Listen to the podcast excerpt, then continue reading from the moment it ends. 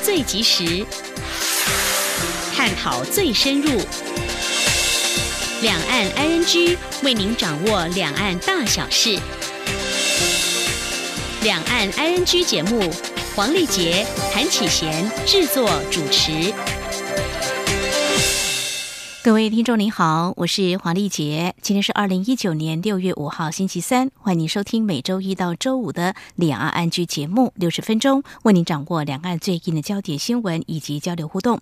在今天节目当中，稍后先来关心新闻，重点包括接见海外民运人士，苏家群表示期盼华人社会跟西方同步享受民主。六四三十周年，美国众议院通过决议案，要求中国停止压制关于六四天安门事件的言论。民人士纪念六四宣言，团结并且要继续努力。外传达赖热比亚访问台湾遭到阻挠，总统说不会拒民主自由标杆来台。而在关心新闻重点过后呢，在今天的焦点话题，我们将针对台湾和国际间关注六四事件三十年来中国大陆的民主发展。不过，中国大陆官方有哪些反应跟做法？而谈到美中贸易战，目前美中贸易谈判似乎陷入停摆，中国大陆是否可能？打稀土牌来反制美国呢？还有台湾跟中国大陆的文创产品各有风格特色，不过台湾业者如何以差异化来做出市场躯壳？那么相关的议题稍后将连线中央社驻北京记者陈嘉伦，带来他第一手的采访观察。至于生活的焦点呢，告诉您进入下月的电价期间了，怎么样省电又省荷包呢？台湾是有网友他每个月大约只用四度电。怎么做到的呢？还有香港是有民众表示心静自然凉，还有洗冷水澡了降温。至于中国大陆有网友说呢，汰换老旧家电跟时常清洗冷气滤网。不过专家有哪些建议？那么稍后告诉您。好，我们接下来先来收听今天的重点新闻，轻松掌握的新闻 I N G。海外民运人士认识台湾民主人权参访团今天到立法院拜会立法院长苏家全。旅美中国作家陈破空指出，目前世界形势已经形成以美国为首的文明世界对抗以中国为首的专制堡垒。台湾作为一个民主体，守护民主普世价值至关重要。希望朝野政党对于守护台湾主权能够有一致立场。请听记者郑林的报道。今年是六四事件三十周年，立法院长苏家全五号上午接见海外民运人士，认识台湾民主人权参访团陈破空一行人，聆听海外民运人士对于民主制度与世界局势的观察。陈破空受访时指出，观察近年来世界各国选举，中国因素是一个重要考量。他发现大多数国家，如果是反共抗中的政党候选人，较容易取胜；多数亲中亲共则都失败。因此，他希望台湾两。千三百万人和朝野政党能体认到世界局势的变化。台湾作为国际社会重要的一员，作为一个民主体，守护民主，守护普世价值，站在文明世界一边、自由世界一边至关重要。不管是哪个政党，不管是在野的还是在朝的，不管台湾内部有什么争议，不管台湾的经济有什么问题，但是在守护台主权在民、守护台湾的主权、守护台湾的民主方面。我希望台湾的各种政党、政治人物能够有一直的立场。对于近日美中贸易战升温，陈破空说，美中贸易战演变成科技战，甚至是地缘政治对抗，可能导致整个世界的分裂。但他认为，台湾、日本和众多国家会成为美中贸易战的受益者，而不是受害者。台湾此时要经营产业和市场调整，不能依赖中国，因为中国经济已经泥菩萨过河，自身难保。陈破空也提到，对于台湾政治，他有些忧心的地方，因为中共对台湾的渗透迫在眉睫，短兵相接。不过，看到最近半年多，蔡英文政府及民进党过半的立法院采取较强势的措施反击中共，捍卫台湾民主，对此他表达肯定与支持。央广记者郑玲采访报道。民运人士王丹、胡平、苏小康、沈彤、向小吉、吕金花等曾经亲身参与一九八九年天安门民主运动的人士，四号在华盛顿的全国记者俱乐部举行了纪念六四记者会，并发表纪念六四宣言，呼吁中国人重新恢复八九精神，对抗共产专制。王丹说：“三十年过去了，中共政权不仅没有倒台，也没有在深化经济改革的同时启动政治改革，这样一个立足于。”伤天害理、不公不义的政权，它的存在就是对人类良知和正义的嘲讽。他们会在团结基础上继续三十年前的努力。四号是天安门事件满三十周年，美国国会有多场活动，有一场由海外民运人士和支持者举办的六四天安门纪念活动。除了美国联邦众议院议长佩洛西等多位国会议员、专家学者和支持者到场声援之外，在现场有部分中国年轻学子的身影。一位在美国留学的中国年轻学生说：“中国年轻人已经不想反抗，所以六四不会重演。不过，某种程度来说，这才是更大的。”悲剧。今年是六四天安门事件三十周年，美国众议院四号通过决议案，要求中国停止压制关于六四天安门事件言论。长期致力提倡中国人权的众议院议长佩洛西，也在六四三十周年的这一天誓言要让六四事迹长存人心。重要的是让世人知道，三十个年头过去了，我们依然没有忘记过去，也知道现况，而将会影响我们跟中国的关系。加拿大总理杜鲁道四号在六四三十周年纪念日这一天表示，对中国人权记录表达真切担忧。不过，这番话立即引发北京抗议。中国驻渥太华大使馆表示，杜鲁多和其政府言论是粗劣指控，同时也是公然干涉中国内政。路透社报道，就在。杜鲁道发表谈话后不久，中国开始计划加强对进口加拿大肉类产品检查。相关产业人员表示，这可能产生灾耐性影响。从去年十二月，加国警方以美国逮捕令在温哥华拘捕华为公司副董事长孟晚舟之后，加中两国外交关系就持续恶化。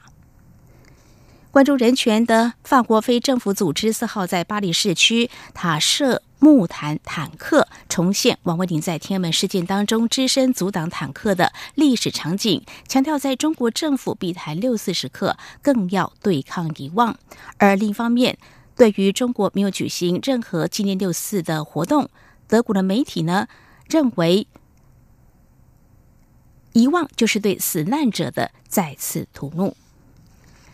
对于有媒体报道指出，蔡政府技术性阻挠达赖喇嘛和这比亚来台，蔡英文总统今天表示这个消息不正确。他并且指出，台湾作为民主国家，本来就不会拒绝理念相同或是民主自由的标杆性人士来台访问。请听记者欧阳梦平采访报道。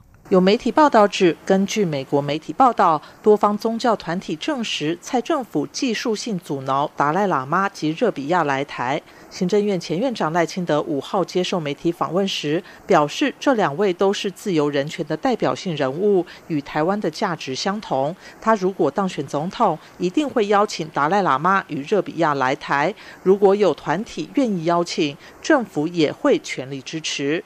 蔡英文总统五号下午主持文化总会会员大会前接受媒体提问，被问及此事，总统表示，作为民主国家，本来就不会拒绝民主自由的标杆性人士来台。总统说：“台湾作为一个民主国家，我们本来就呃不会拒绝跟我们理念相同的呃，或者是呃呃对民主。”呃，自由有呃象征性的或标杆性的这个人来台湾访问了哈，那呃重点呢是在于哦，我们不会让无统的人进来，倒是真的。对于传出蔡政府技术性阻挠达赖喇嘛与热比亚来台，蔡总统强调这个消息不正确，外交部也已经否认。他并指出，外交工作很辛苦，在第一线的外交人员每天要面对许多情势，不应该以这些不实消息打击他们的士气。中央广播电台记者欧阳梦平在台北采访报道。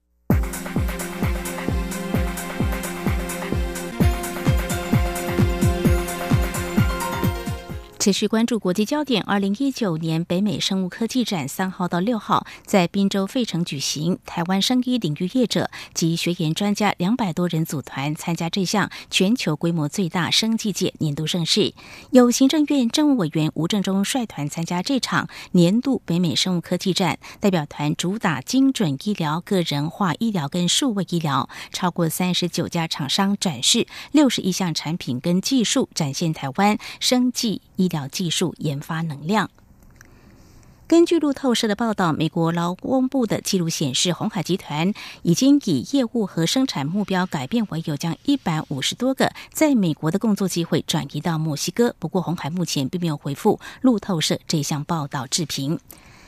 中国政府将建立不可靠实体清单。根据英国《金融时报》中文网今天的报道，让许多在中国开展业务外国人士感到震惊。相关人士指出，这对外资企业和个人带来不确定性。如果遭到认定为潜在威胁，不知要到要透过哪些司法或行政途径才能够获得帮助。而中国商务部是在五月三十一号宣布将建立不可靠实体清单制度。不过，截至昨天下午为止，还没有进一步消息报道新制度何时上路。中国教育部、文化部跟旅游部、外交部在两天内发出一共有三则赴美风险提醒。中国官媒旗下撰文表示，美国持续限制中美交流，中国的赴美警示为了不排除持续周知适用。文章表示，中国多部门对美国预警更。被许多民众听进去之后，粗算美国会减少利益，包括平均每十名中国游客当中九个人在美国掏空的腰包高达了一万零八百美元的人均消费，也许呢还要添上按去年类比一百多亿的赴美留学人员总支出。北京财新网在昨天报道，南韩三星电子最近启动在中国最后一家机场的裁员工作。不过，目前无法估计这家全球最大智慧型手机厂这次裁员规模。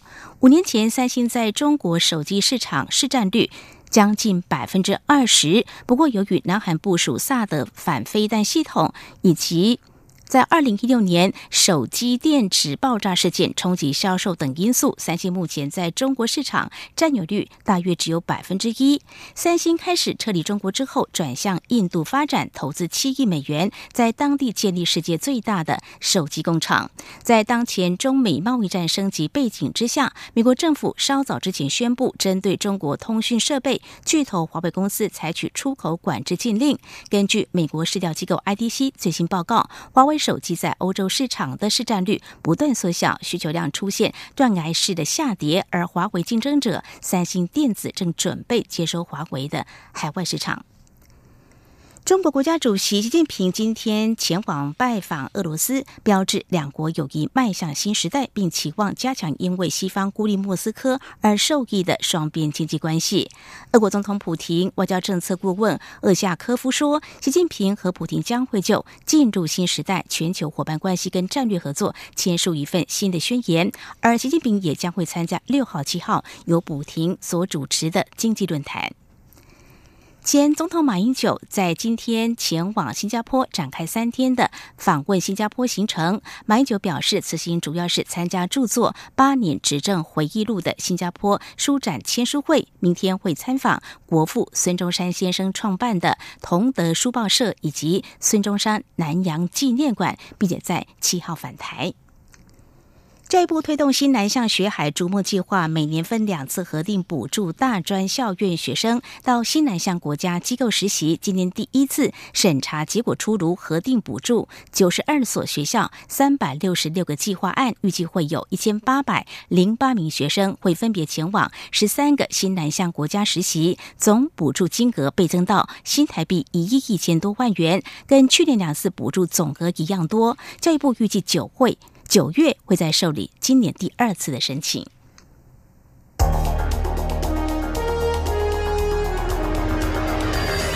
最敏锐的新闻嗅觉，延伸您的视野，让您听到最硬的两岸焦点。连线访问这次随团出访的央广记者王维婷。是的，今天在大陆福建平潭举办了一场两岸关系研讨会。对世界经济与亚洲会产生哪些影响呢？其中五百个是感染艾滋病的孩童，那分散在呃广东。从政经情势分析、两岸交流观察到新闻现场直击。两岸 ING 有最多元的声音、多面向的观点以及最专业的剖析，请收听每周一到周五晚间六点到七点，由中央广播电台新闻部黄丽杰、韩启贤制作主持的《两岸 ING》。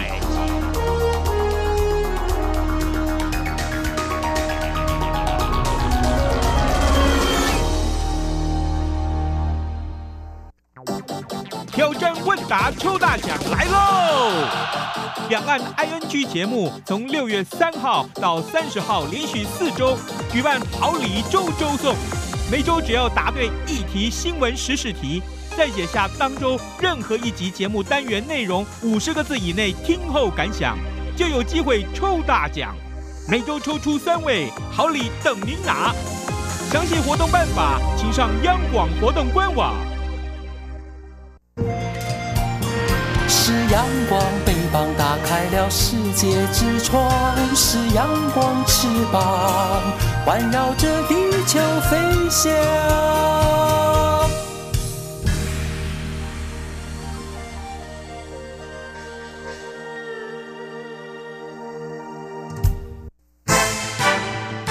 轻松掌握的新闻 ING。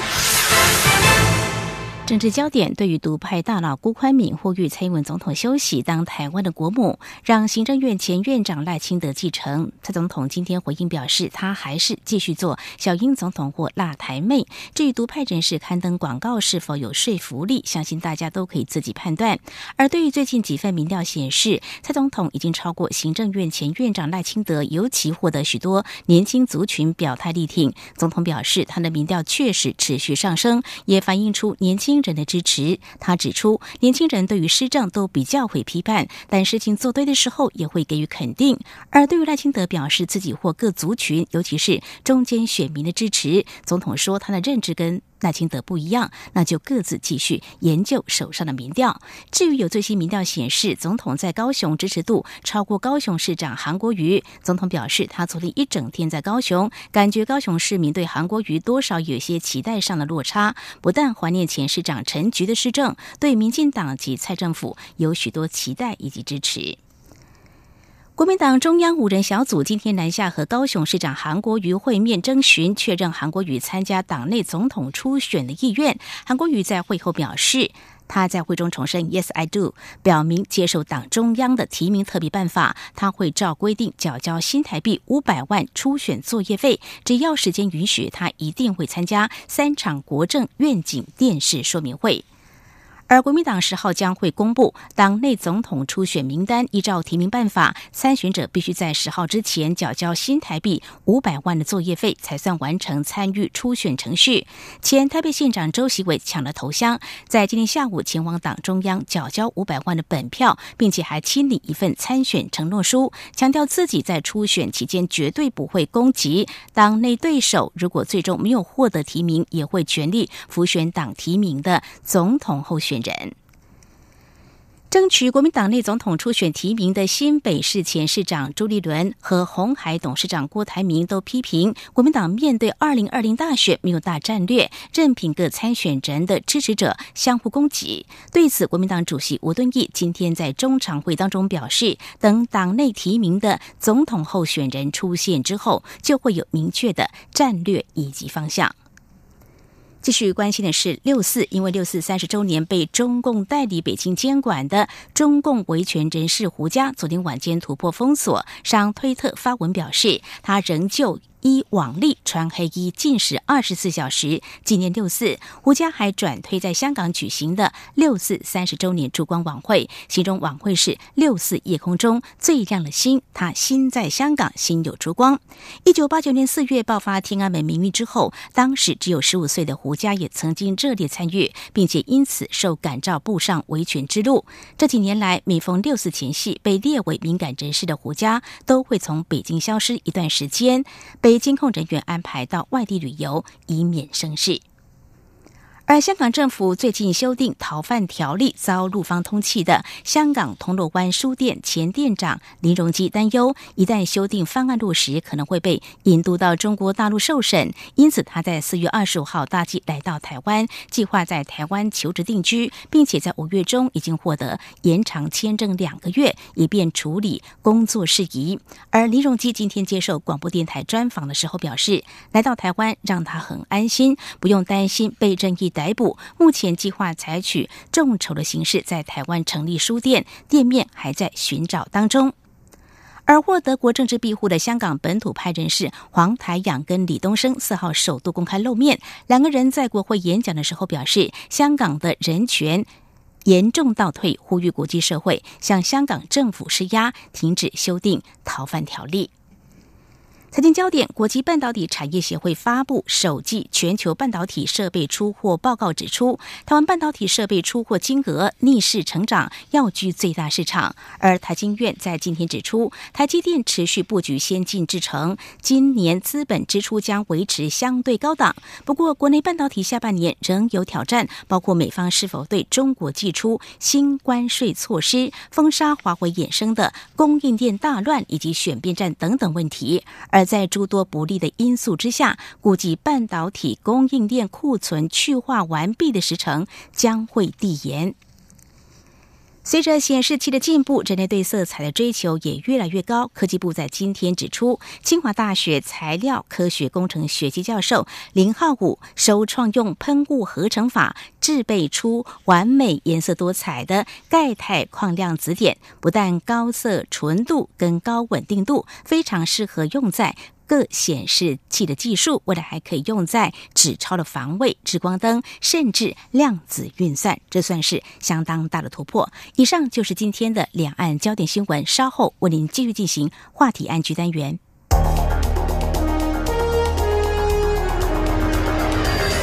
最敏锐的新闻嗅觉，延伸您的视野，让您听到最硬的两岸焦点。连线访问这次随团出访的央广记者黄维婷。是的，今天在大陆福建平潭举办了一场两岸关系研讨会，对世界经济与亚洲会产生哪些影响呢？其中五百个是感染艾滋病的孩童，那分散在呃广东。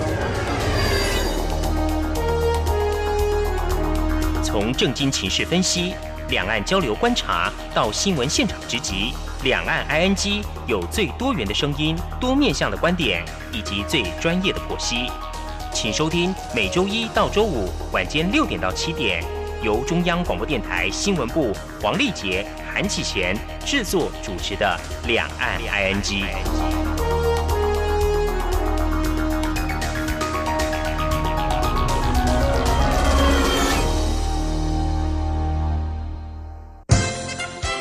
两岸的 ING 节目从六月三号起，连续四周好礼大相送。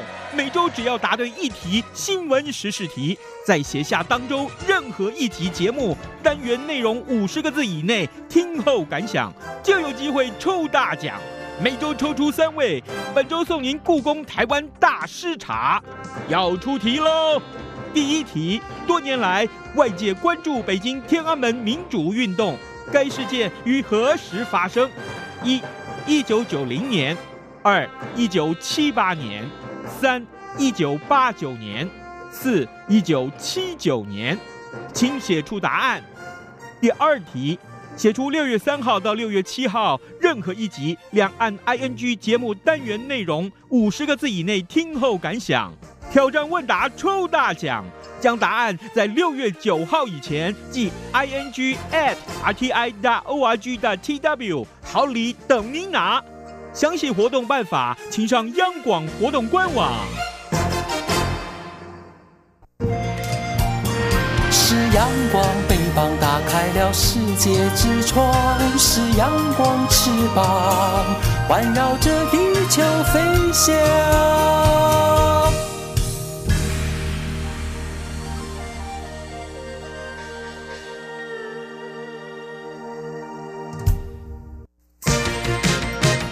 您最想关心的话题，i n g 这里是中央广播电台，听众朋友现在所收听的节目是《李昂安居》。接下来要透过和中央社驻北京记者陈嘉伦连线，关注三个议题焦点，包括台湾和国际间关注六四事件三十年来中国大陆的民主发展，中国大陆官方有哪些反应跟做法呢？而美国和中国大陆贸易谈判陷入停摆，外界揣测中国大陆可能会打稀土牌来反制美国，有没有可能呢？还有谈到台台湾。和中国大陆的文创产业各有风格特色，台湾业者如何做出市场区隔呢？请嘉伦谈谈第一手的采访观察。非常欢迎嘉伦，你好。主持人好，听众朋友大家好。好，非常欢迎嘉伦。首先，我们先关注有关六四事件。一九八九年六月四号，在北京发生，民众在天安门广场表达民主改革诉求，却遭到武力镇压。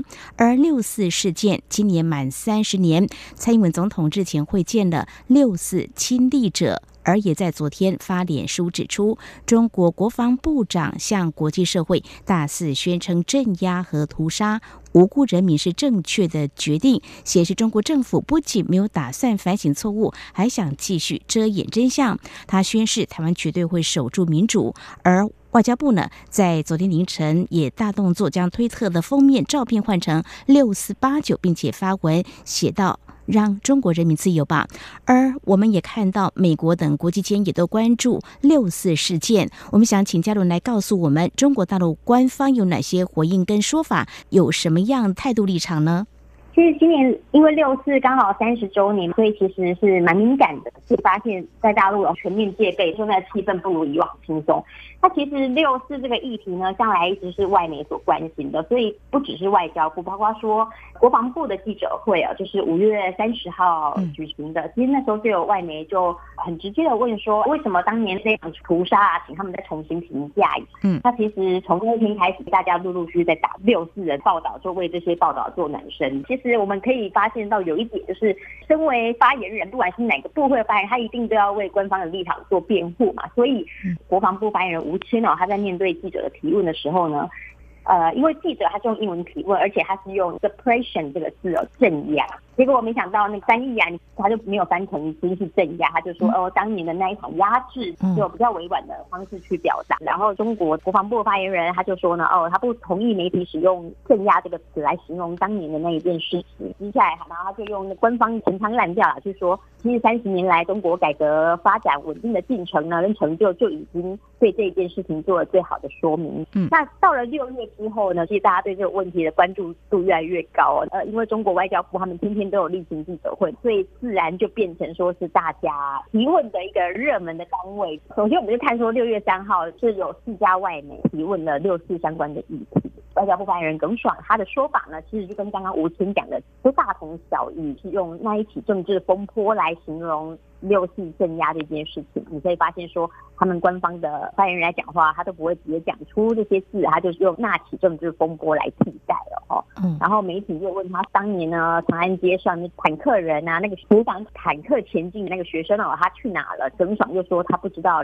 相关的情况，有一点重复的用官方的说法去应对媒体哦。但是呢，大概那大陆方面应该有预期，大家定会更积极的去问这个议题。嗯，所以六月四号我在现场的观察是，与其让外媒来发问，干脆陆媒自己来问。所以当天很有意思，第一个提问呢是陆媒嗯提问的，他就问说，美国国务卿啊蓬佩奥他有对六次做了一些声明，想请大陆方面做回应。耿爽呢，他就呃用了四百多字的篇幅哦，去回击这蓬佩奥他。所发的这个声明，正告美国不要再去诋毁中国的人权情况，不要再干涉我们的内政做回应。包括说他还讲，任何干涉中国内政、破坏中国稳定的企图，都是要失败的。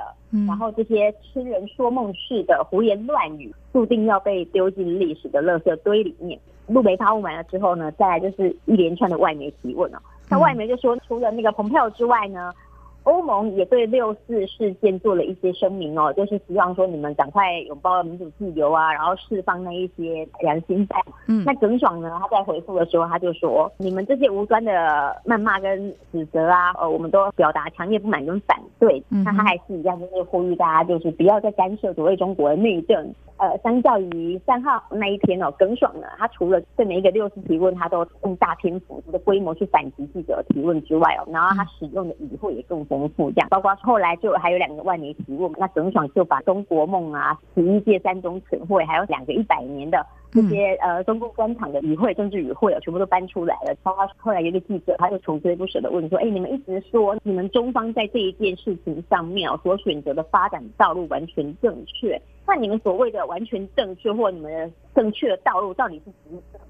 然后他就回应这记者说：“你这样讲的话，你就是要打破砂锅问到底了。”那本来我们想说他可能就是要简单这样带过而已，没想到说耿爽他又继续讲了，他就说：“那我们所谓的正确选择呢，就是。”坚持中共十一届三中全会以来的路线不动摇。那其实十一届三中全会它最大的重点就是说，它对外宣示开放，所以它是大概就是在指着一个方向啊，中国去发展它所谓的中国特色的社会主义。但是呢，媒体还是不放过啊，就问耿爽说，天安门事件呢，虽然已经发生三十年了，你会不会担心说类似的事情会再重演？那耿爽呢，他就反问这个记者，就说你你是会有这方面的担心吗？现场当然就大家也就。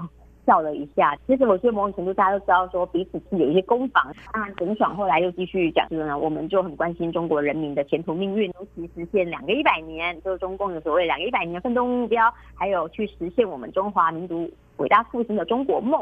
嗯哼，好，非常谢谢嘉伦带给我们在六四天安门事件三十周年。那么中国大陆官方，那么对于这起事件，外媒相当关注，包括台湾也针对这起事件呢，那么多年来也是啊极为关注，也提出我们的呼吁呢。中国大陆官方有哪些的说法？包括中共的军方仍旧否认当年行动是镇压，而是用压制这样的字眼，而外媒频频在记者会当中来提问，我外交部呢有备而来。但是呢，有一些说法呢，大概都是以所谓的啊中共的党史，还有呃重塑着中国梦来做一些回应。那么相关的，我们要告诉听众朋友，陆委会也非常关注六四事件。那么在六四前后呢，也针对啊这起事件有发表的立场看法，包括呢。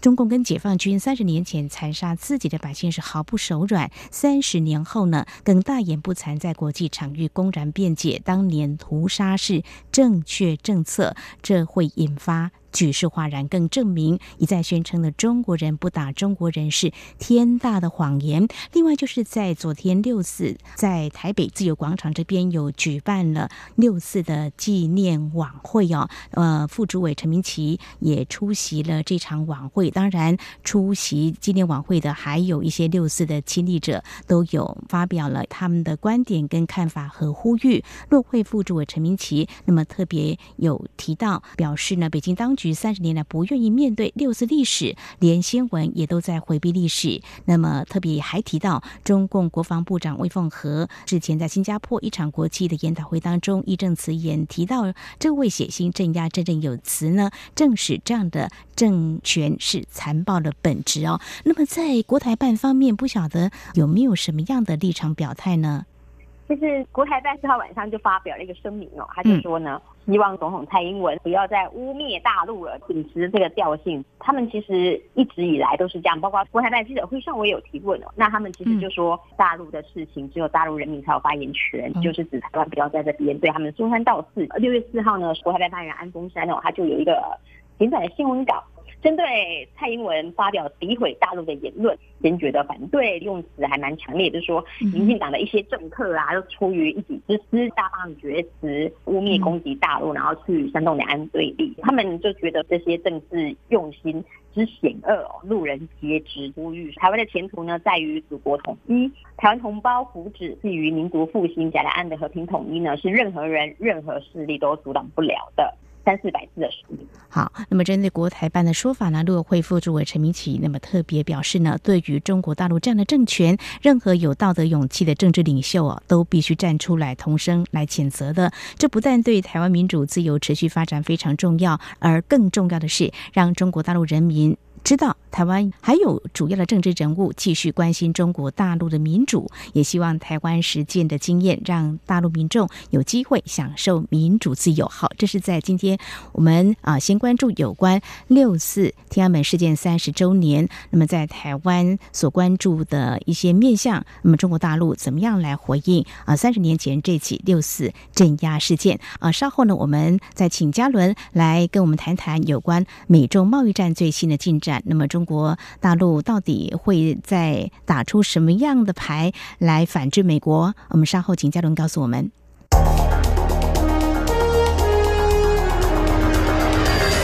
最敏锐的新闻嗅觉，延伸您的视野，让您听到最硬的两岸焦点。连线访问这次随团出访的央广记者王维婷。是的，今天在大陆福建平潭举办了一场两岸关系研讨会，对世界经济与亚洲会产生哪些影响呢？其中五百个是感染艾滋病的孩童，那分散在呃广东、从政经情势分析、两岸交流观察到新闻现场直击。两岸 ING 有最多元的声音、多面向的观点以及最专业的剖析。请收听每周一到周五晚间六点到七点，由中央广播电台新闻部黄丽杰、韩启贤制作主持的《两岸 ING》。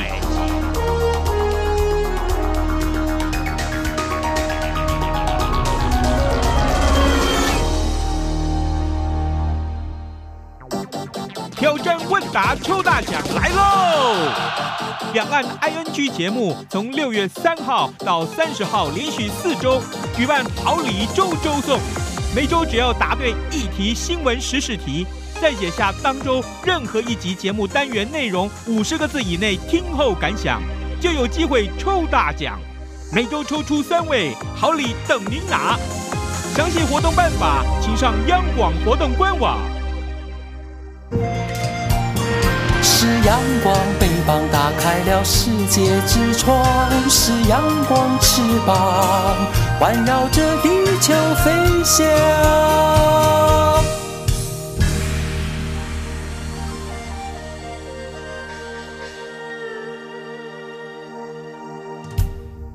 这里是中央广播电台，听众朋友继续收听的节目是《李昂安居》。那么节目持续，我们聚焦的是有关财经方面的焦点。首先，我们来谈的是美中从去年以来相互加征多次关税之后，目前双方贸易官员谈判似乎是出现卡关了哦。不过，因为中国大陆所生产制造这个手机还有军事战备武器的重要原料稀土，在中国大陆领导人习近平上个月前往视察稀土产业，已经引发美国等外界关注。是不是可能禁止稀土出口？美国来进行反制？在上次节目当中，我们也请嘉伦大致上跟我们谈了啊，目前你所掌握到的一些焦点哦。在最近还是有一些讯息呃跟揣测出来，嗯，你可不可以告诉我们中国大陆官方有没有最新的一些反应态度说法呢？还有就说一些学者专家又怎么样来看中国大陆是不是有可能真的打稀土牌呢？其实目前就在出国感受的情况是，他们越来越想打这一张牌哦，吼，包括说五月二十八号呢的晚上哦，发改委嗯就突然间发布了记者问哦，它的内容就是发改委有关负责人就稀土产业的发展哦来回答记者的提问。这个提问呢，他其实用的词呢，就相较于之前大陆都一直好像语焉不详，就是到底要不要打这张牌啊，他们不是那么明确表态。还有之前包括习近平去那个江西赣州。去看稀土的时候，他其实也没有讲什么嘛，他只是用行动去对你做一些暗示。但是发改委那一天，他是很明确的用文字去表达出来，他就讲，如果有谁想要利用中国出口的稀土所制造的产品哦，把它拿来遏制打压中国的发展，如果有人有这样的作为的话，他也是用中共党史的一个语汇来回应，他就说呢，赣南的原中央苏区人民还有中国人民都不会高兴哦，为什么这么说？嗯。那其实呢，我那时候看到这个字的时候，我想说，哇，他们怎么会去把这些怎么讲，就是他们在一九二三零年代的那个时候的中央苏区嘛，哈，嗯，这个到底它指的是什么呢？它是指的是说，中共在一九二零年代末期到一九三零年代初期，在江西省南部还有福建西部串联的时候建立的一个根据地。它其实是一个缩写，它全称叫做中央苏维埃区域啊，哈，所以叫中央苏区。那其实这就是中共的他们的根据地，因为后来他们就。在一九三一年十一月建立了中华苏维埃共和国，哈，其实所以他他讲这个中央苏区呢，其实就是中共党史定义的老区。那其实我觉得他们讲这个话就是蛮有意思的，因为包括说之前习近平他到那江西去考察稀土的时候，他就讲出了新长征哦。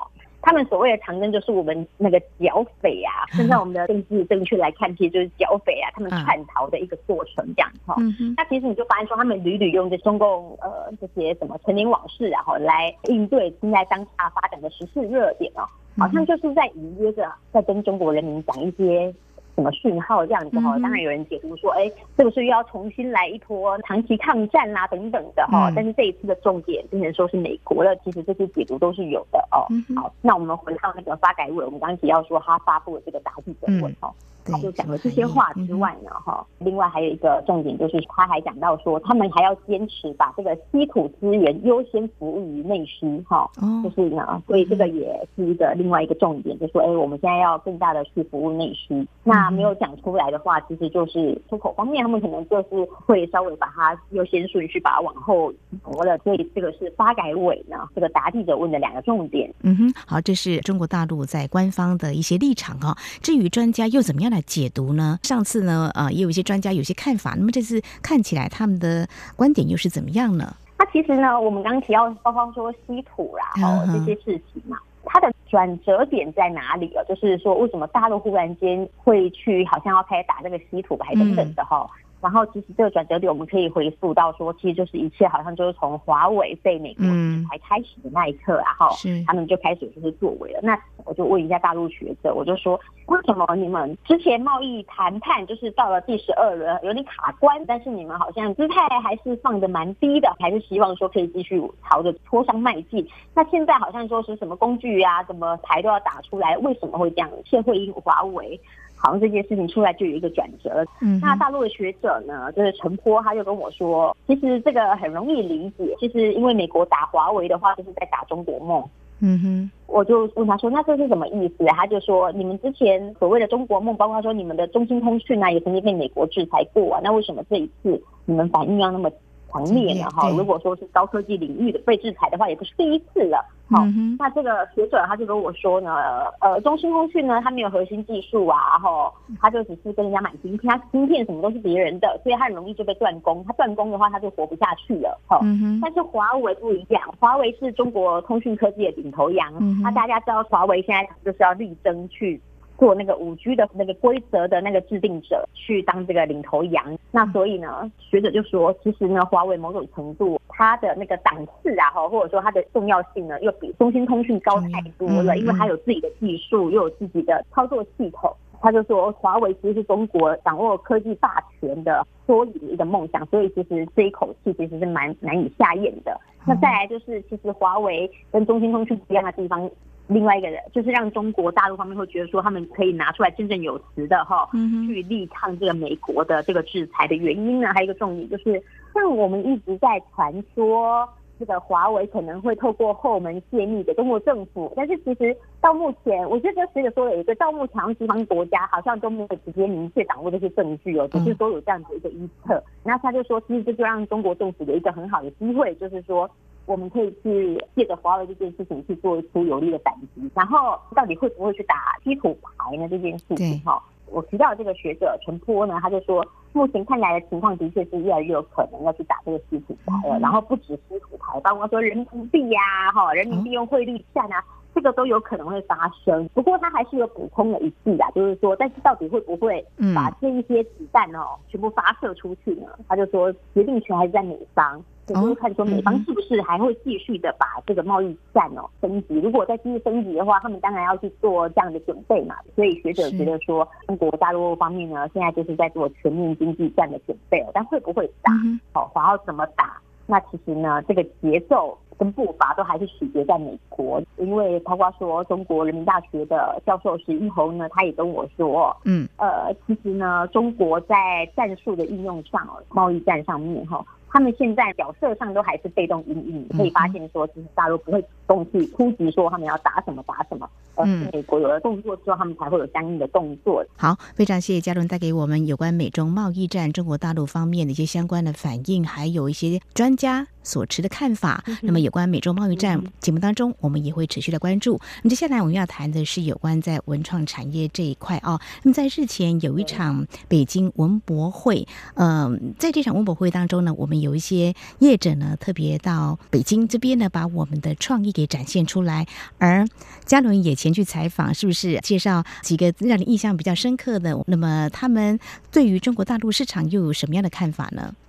北京文博会一共有二十一家业者过来，呃，身为记者是有最直接问题啊，我就直接问说，哎，你们到底什么东西卖最好这样子哈？什么东西参观的人最多？我就直接这样问业者。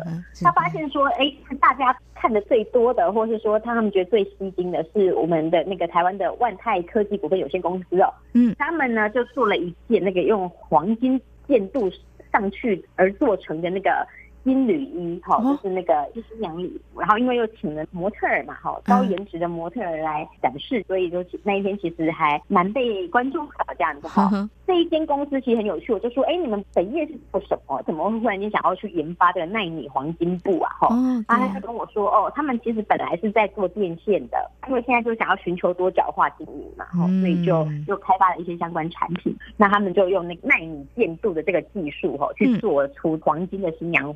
婚纱礼服，他们这个技术是去年，就是二零一八年十二月底的时候才成成功的去对克服这个技术困难。那他们其实第一步就想说来大陆的原因，是因为觉得大陆民众其实他们都很喜欢黄金做的产品，那他就觉得相关这一块那个黄金，那也不知道怎么运用，在大陆可能会有多一点的市场跟潜力。然后他们就说，现在呢，包括说有一些宗教业者跟他们洽询，说是本民打造那些金披风啊、头冠，然后北京。呢也有一些非物质文化遗产的业者就来找他们，就说想要合作，他们觉得这个黄金耐米布也许可以作为那个书皮啊，或者说去做其他的运用，然后来让大家典藏这样子，他觉得是有这个价值的。然后另外最热卖的产品就是那个，因为大陆的空气一直不是很好嘛，哦，雾霾之前，嗯，好多年，嗯。那所以神脑国际呢，感受的人员呢就跟我说，他们带来可以驱除 PM 二点五的那个冷风扇哦，就大家也都一直买。嗯。然后还有，因为现在大陆开放生二孩子，他就发现说一些母婴用品啊，包括说小朋友的那个。口腔清洁喷护剂哦，他就说那个也都很受欢迎。嗯哼哼，是好，这是嘉伦在这次的北京文博会当中看到我们台湾业者也蛮有巧思的，制作出这个很少人会想到金子呢去打造的这个新娘婚纱礼服现代金缕衣，而且还有机会呃 跨业来合作。另外看到这个北京的空气不好呢，研发出相关的一些产品，这是在啊创意发想部分。至于谈到台湾的故宫呢，很多的游客。包括来自中国大陆的民众，还有国际观客呢，到台湾来啊，文创商品呢也都受到他们的青睐哦。甚至呢，我观察就是好像也带动北京故宫制作一些文创商品。所以呢，在这场文博会当中，观察两岸故宫有哪些比较吸睛的产品，业者怎么样来看两岸有不同的一些创作思维呢？其实这次呢，国立故宫博物院啊，他们也有一些商品在这边展示啦。我就问业者，就说：“哎，你们这样看两岸的文创啊，到底有什么不一样？”业者就跟我说呢，其实他们观察到说，大陆他们好像二零一三年以前哦，常常都会带团去台湾的故宫参访这样，然后去考察说，也有哪一些文创商品是他们可以借鉴的。但是到了近年来哦，我们可以发现。好像北京故宫他们自己就风风火火的去生产了一些他们自己原创的商品哦，然后也都卖的蛮好的，包括说之前那个一直被炒作的那个中国风的口红嘛哈，那后来他们又在那个对神武门外的故宫角楼去卖那个皇家咖啡哦，那你可以发现说，哎，他们其实现在越来越走出自己的路了。嗯，那其实业者他们观察到说，的确，他们发现以前呢，国立故宫做了什么东西。那北京故宫这边就会开始跟风跟着做这样子，包括说以前我们那个政知道了的交代哦，他们其实也都跟着这这种思维再创他们自己的东西哈。那但是现在他们都觉得说，如果台湾有的话呢，我就尽量不要，想要去寻求这个差异化了。那业者就说，其实这背后呢，就是反映了中国民族自信的崛起，他们对自己的东西、自己的故事哦，他们的关怀或者说他们的想要的是更多的，而不是。只是一味的说，哎，好像觉得别人做的比较好啦，或者是说去崇尚那一种很宏伟中华文化那种宏观叙事啊。他们其实更会把这些文创商品进一步去下探到结合各地方的特色，包括说北京的胡同啊，哈，然后上海的弄堂啊等等，然后或是江南的一些小吃啊。呃，他们的文创也开始在地化了哈，所以其实业者就是有建议说，如果说以后要到大陆来发展这一块做文创的台湾业者啦哈，其实你们更要关心的应该是说，当大家现在都开始慢慢的诉诸这种在地化之后，那我们身为一个台湾人到了这里来，我们要怎么样去把别人的故事说好？因为文创其实就是一种对生活脉络的理解而产出的商品嘛哈。他就说，其实这一块呢，是以后大家要来大陆是相关产业的时候，对必须要去思考的一个方向。嗯哼，是这两岸故宫标创意，我觉得呃，嘉伦刚刚说也很好，就是业者他们认为说，如果你锁定哪个市场呢，可能还是要着眼在这个生活方面的一些啊更细腻的观察哦。好，我们在今天呢，非常感谢中央社驻北京记者陈嘉伦带给我们三个议题焦点的第一手采访观察，包括六四事件，还有美国跟中国大陆贸易谈判陷入停摆，那么中国大陆可能会打稀土牌来反制美国呢？另外呢，台湾跟中国大陆文创产业是。各有风格特色，那么怎么样做出差异化？非常谢谢嘉伦今天带给我们这三个议题的观察，谢谢您，谢谢，谢谢。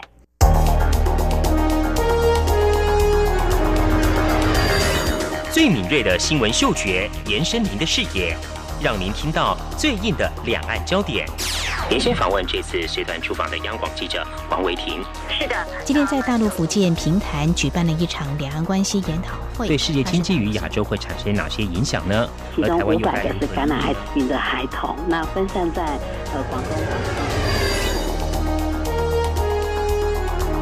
从政经情势分析、两岸交流观察到新闻现场直击。两岸 ING 有最多元的声音、多面向的观点以及最专业的剖析，请收听每周一到周五晚间六点到七点，由中央广播电台新闻部黄丽杰、韩启贤制作主持的《两岸 ING》。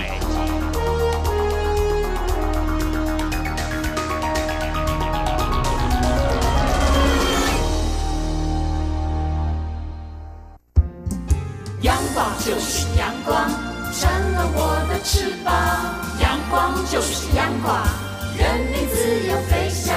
阳光就是阳光，世界在我肩膀。阳光是你，是我生命的翅膀。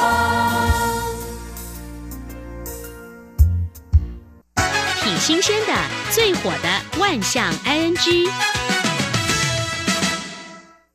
这里是中央广播电台，您现在所收听的节目是两岸居。到了万象安居单元，丽姐，台湾台电呢会从每年的六月到九月实施为期四个月的下月电价，台电会采取累进的收费，那最高的涨幅呢会到百分之二十七，就是你用电越多就涨得越多啊啊！我们举例来说，一般家庭呢，平常在不是下月的时候，大概一个月是用三百度。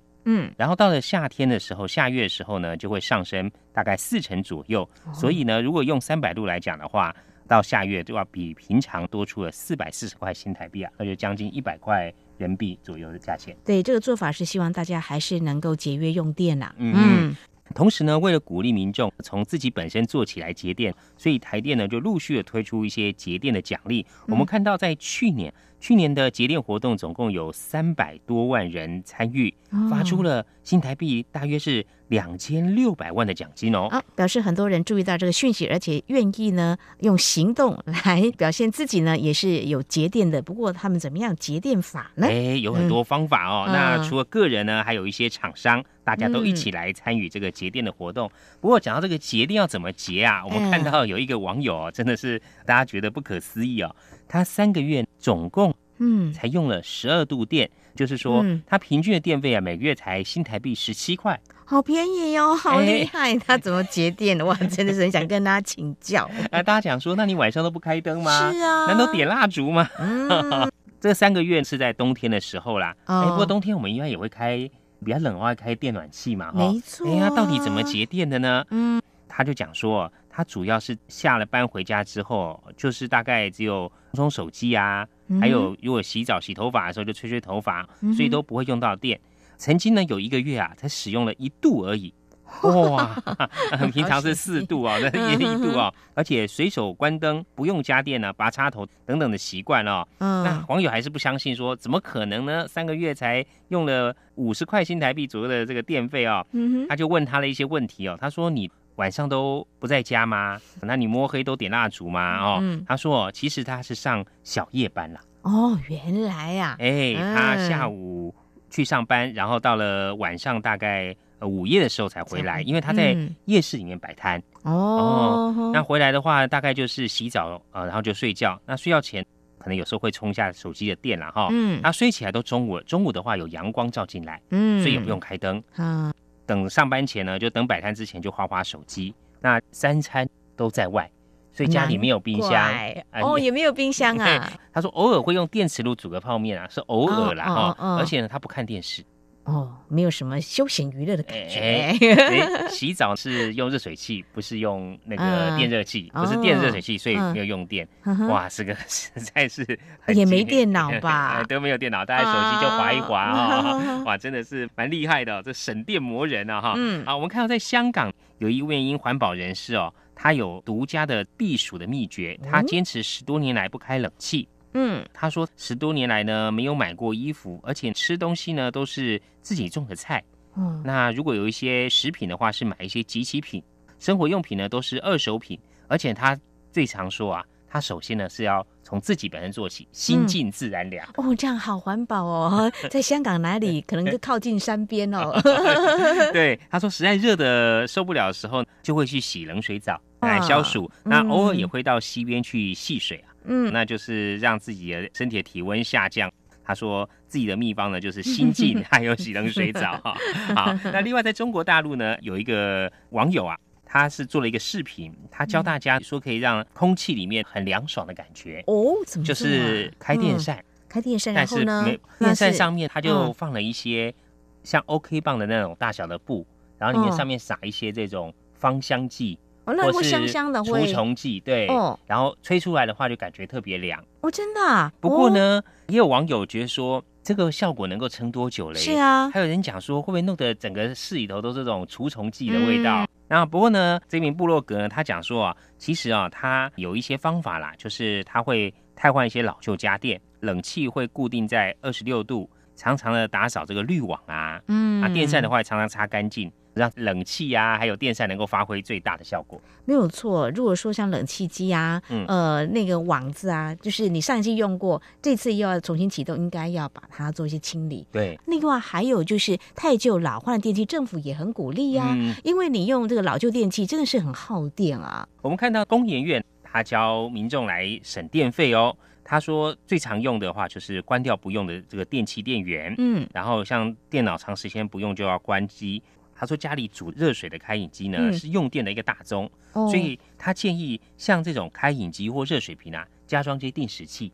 哦，这样子。哎，比如说你快要回来，下班快要回来的时候呢，那个定时器才会打开，所以你回家想喝热水的时候就会有热水。但是你去嗯上班这段期间的时候，它基本是没有开电的，就不会浪费电了。嗯那另外家里有些灯呢，就换成 LED 灯泡。